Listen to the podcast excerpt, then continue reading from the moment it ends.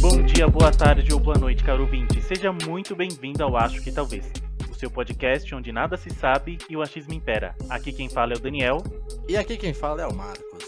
E hoje iniciaremos um projeto que estamos combinando já há um tempo. Quem já acompanha nosso programa há um tempo sabe que nós gostamos bastante de cinema e até demorou para sair um episódio sobre isso, que é indicações daqueles filmes que nós achamos que poucas pessoas assistiram ou que talvez tenham sido subestimados. Então fica aí e curte esse papo com a gente.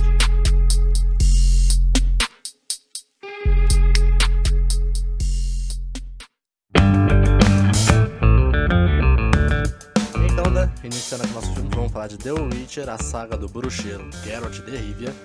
Que tá com uma animação na Netflix. Você chegou a assistir? Eu curti pra caramba, hein? Maravilhosa, cara. Queria ter gravado sobre isso, mas achei que tava muito recente outro episódio. Mas fica pra outro papo isso daí. Mas, falando sério, o primeiro filme que eu queria trazer aqui, cara, é The Witch, A Bruxa. E aquela classificação que eu disse na introdução, de filmes subestimados e filmes pouco conhecidos, eu acho que A Bruxa, ela cai, cai nos dois. Eu tenho quase certeza que você não nem sabia que filme é esse, tô certo? Não assisti, nem sei que filme é esse. Cara, A Bruxa, ela é um filme de terror, como o próprio nome já indica, né? Não Ele é a foi bruxa, não, não é a bruxa de Blair, é a bruxa, a bruxa mesmo, só a bruxa. É, é apenas a bruxa. Não é a bruxa de Blair, nem remake da bruxa de Blair, nem nada. É apenas a bruxa. É um filme que talvez você se confunda um pouco com a data de lançamento, porque ele foi lançado em 2015, oficialmente, no, no mundo, né? Mas só chegou aqui em Terra Tupiniquim em 2016. É um filme que eu, particularmente, não tive uma boa experiência de início. por- e eu acho que isso é um pouco do que as pessoas subestimaram esse filme. Mas é um filme bom. É um filme é, dirigido por Robert Eggers e protagonizado pela Anya Taylor-Joy, que é uma atriz que tá em ascensão, ela tá fazendo muita coisa, ela tá começando a chamar muita atenção, né? Ah, quem não sabe quem é essa atriz, é a atriz que protagonizou aquela série de sucesso, o Gambito da Rainha, na Netflix. É uma atriz muito boa. E fica aqui a minha recomendação da bruxa, porque eu gosto muito de terror, Porém, hoje em dia, aquele terror mais. mais padrão que a gente tem, como os filmes do James Wan, por exemplo, Invocação do Mal, A Feira Annabelle, não são filmes que me pegam muito. Que são filmes muito focados na base do, do susto, sabe? Não te pega muito porque você tem medo? Ou. É porque eu tenho medo, cara. Eu confesso que medo? Eu, eu não gosto de assistir filme de terror.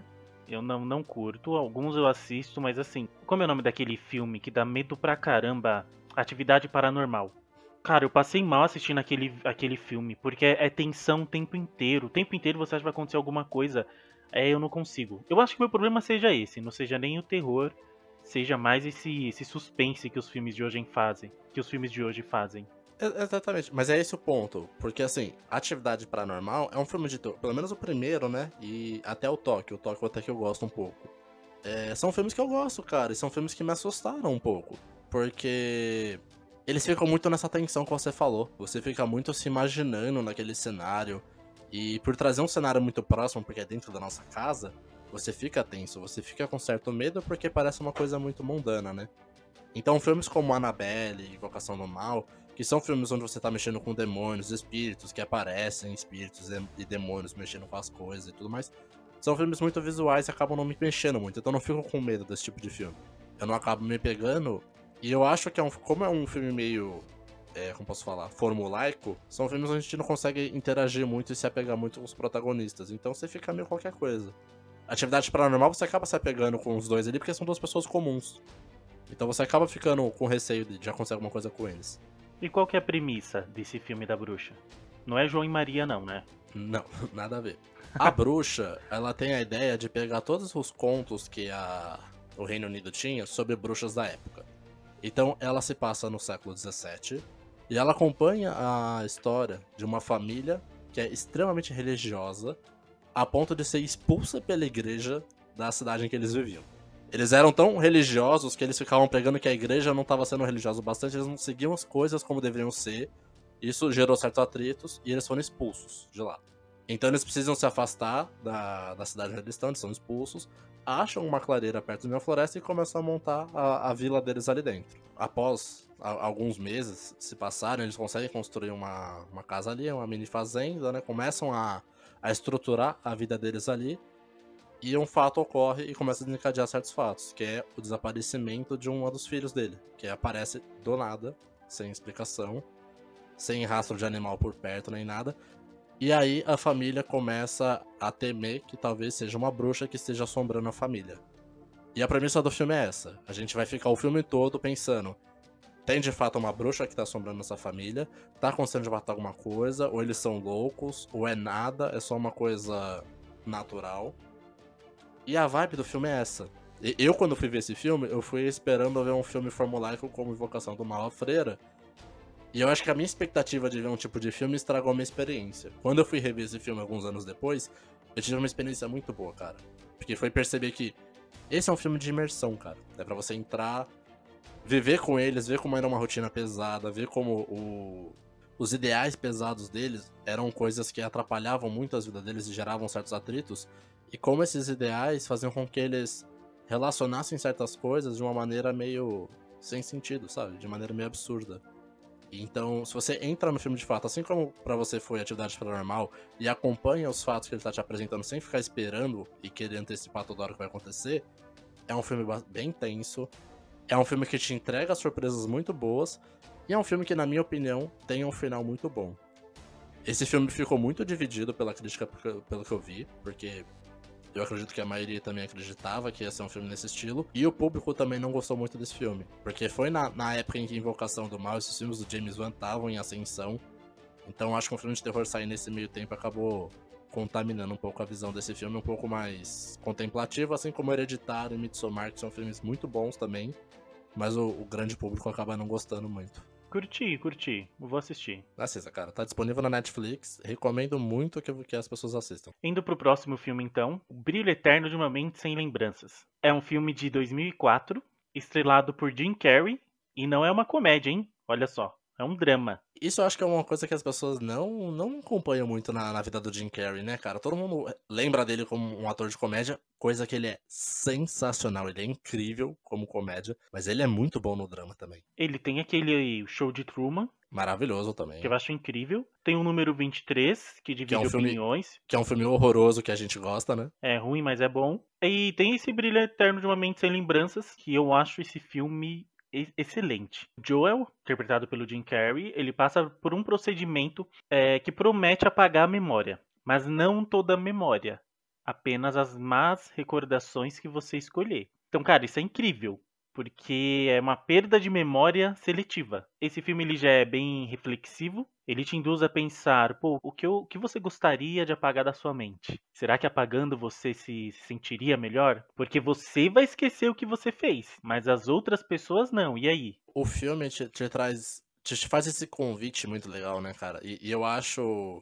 o, o, ritmo, a montagem desse filme maravilhosa, porque ele faz essa proposta no início e ela é muito convidativa. Porque eu acho que todo mundo que assiste esse filme no começo pensa assim, puta, seria legal esquecer algumas coisas. Algumas coisas que me machucaram, que me perturbaram.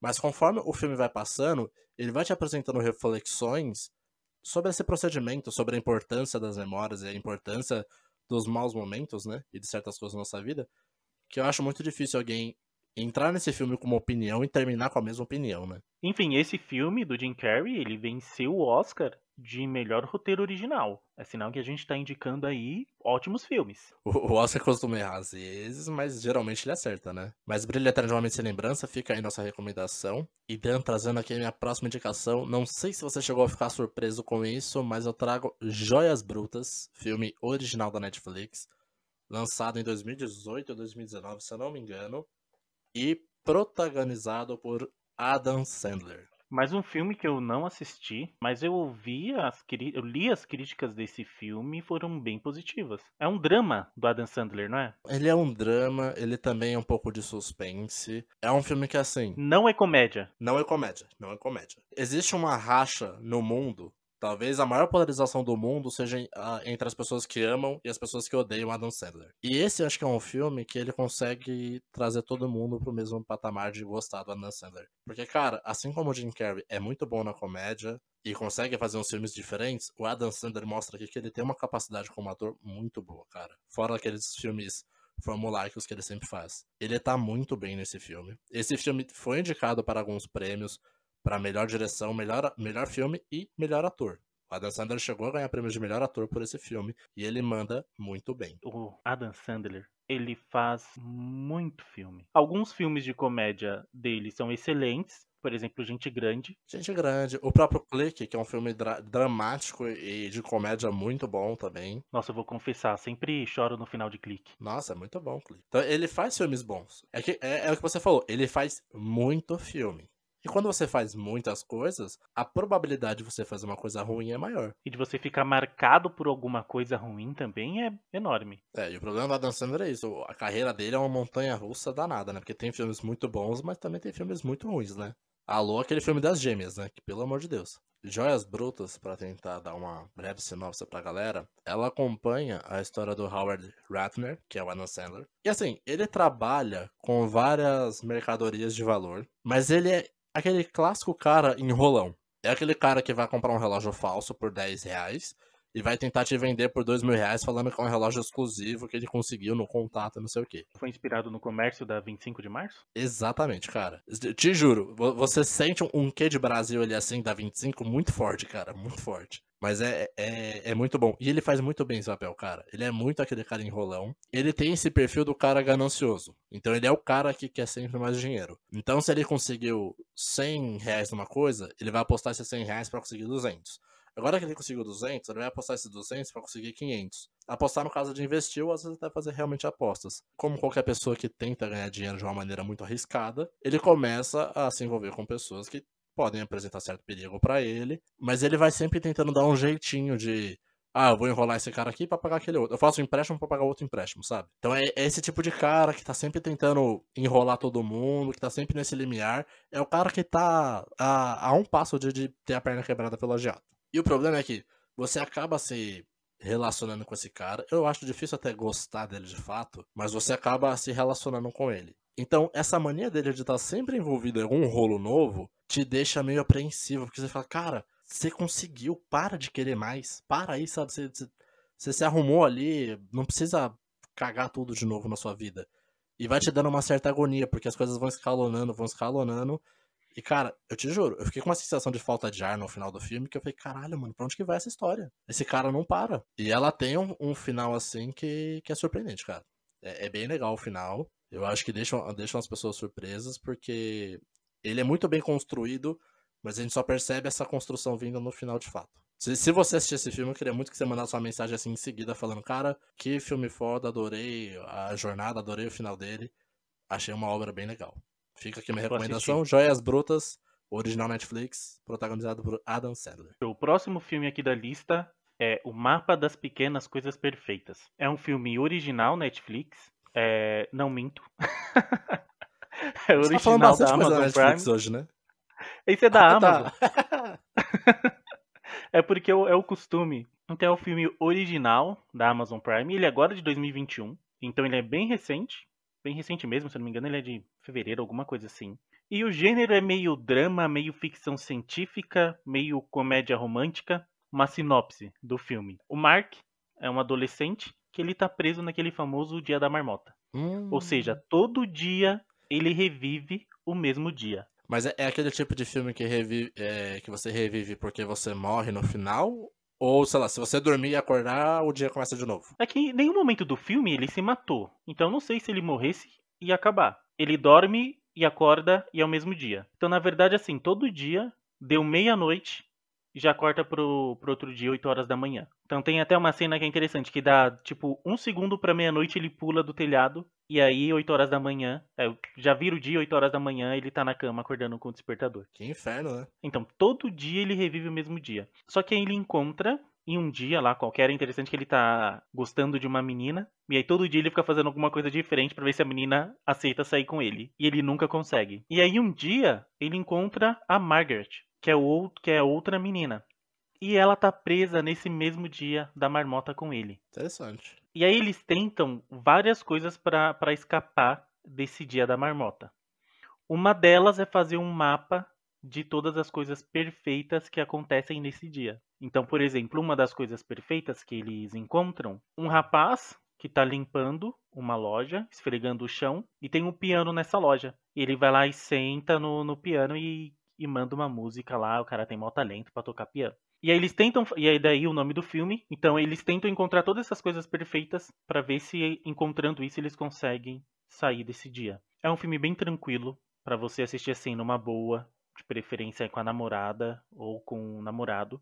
É interessante porque não fica entrando a como que isso aconteceu, por que que aconteceu. É, o filme já inicia assim. É porque é e é isso. Eu assisti, curti pra caramba e fica aí como dica. Cara, parece, parece o, o tipo de filme conforto. Aquele filme que você fala, puta, tô num dia cansativo, queria ver um filme com uma vibe meio, meio boa, pra terminar o dia meio bem. Parece esse, esse tipo de filme. Exatamente, bem tranquilinho. É uma boa dica. Acho que eu preciso começar a focar um pouco nesse tipo de filme, cara. Que eu só trouxe filme pesado aqui. Trouxe A Bruxa, Joias Brutas. E agora trago mais um que eu acho um pouquinho. Não diria pesado até, mas também não é tranquilo como o que você trouxe, né? Vou tentar amenizar na próxima lista depois.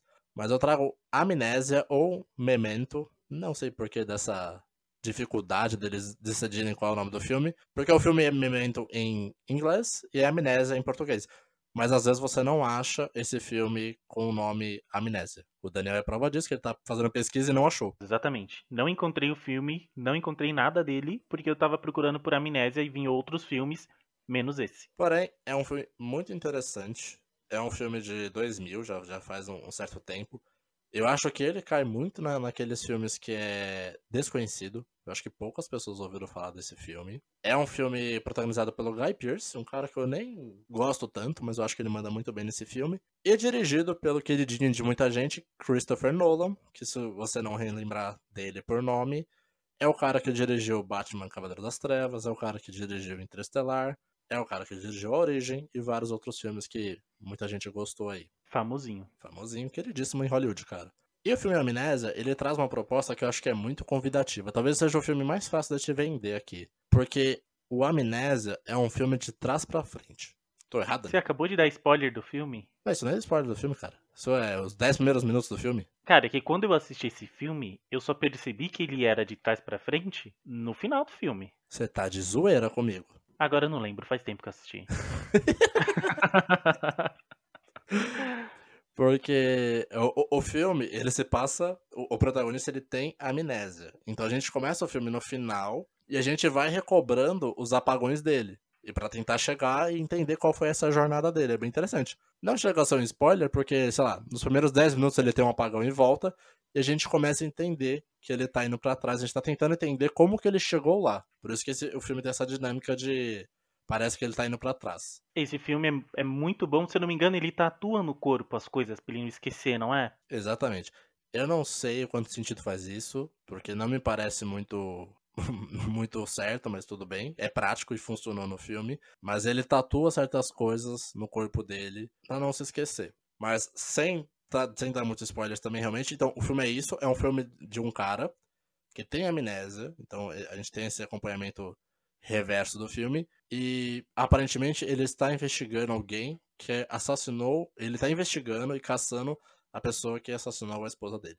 Então, é um filme muito integrante, porque além dele já ser reverso, a gente tá fazendo uma investigação de um cara que não lembra das coisas. Então, como um cara que não lembra das coisas pode ser um investigador? É, e não é que ele não lembra das coisas, ele não consegue adquirir novas memórias, né? Então, até um certo ponto, ele tem todas as memórias da vida dele. É, exatamente. A partir de um certo momento de trauma, ele não lembra mais. Ele começa a ter perda de memória recente vocês podem lembrar desse nome do queridíssimo filme Procurando Nemo, que é a doença da Dory, que ela esquece as memórias que ela acabou de, de criar. Não, esse filme é esse filme é muito bom. Tem um momento que ele tá hospedado no motel e o cara muda todo dia ele de quarto. Exatamente. Que o cara fica, o cara não acredita que ele realmente tem amnésia e ele vai querer testar e zoar ele. Então ele fica fazendo esse teste.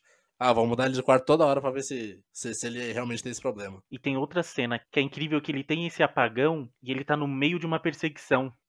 Essa cena é muito boa. Essa cena é muito É boa. muito boa, só é que ele não, como ele não consegue se lembrar, é, ele não sabe se ele tá perseguindo ou se ele tá sendo perseguido.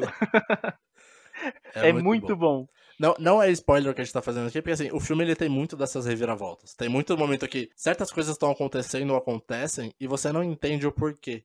E aí você tem um apagão, vê a cena anterior e você. Ah, então é isso. Assim começa a cena. É, é um filme bem legal, cara. Assim, para mim, é um dos melhores filmes do Nolan. Eu, eu acho que ele tem uma tara do cacete em mexer com o tempo. É impressionante. Porque é Memento, é Interestelar, A Origem, Tenet. Ele tem muito. O Dunkirk. Ele tem muito filme que Sim. mexe com o tempo, cara. E ele faz isso muito bem. Faz, então, assim, faz. excelentes filmes. É, o Tenet eu acho que ele é um pouquinho confuso, né? Mas tudo bem. Ele mais acerta do que erra, de fato. E vamos fechar a lista agora? Vamos. Nasce uma Estrela. Filme maravilhoso. Maravilhoso. Adoro esse filme, cara. De 2018. É uma, é uma refilmagem do filme de 1976. Que é uma refilmagem do filme mais antigo, que esse filme foi refilmado não sei quantas vezes. É do Bradley Cooper com a Lady Gaga. Eu acho que todo mundo conhece esse filme da música Shallow, que ganhou o Oscar tocou muito tempo aí. Esse filme, além dele ser maravilhoso, ele ganhou diversos prêmios. Ele ganhou Globo de Ouro de melhor filme na categoria drama,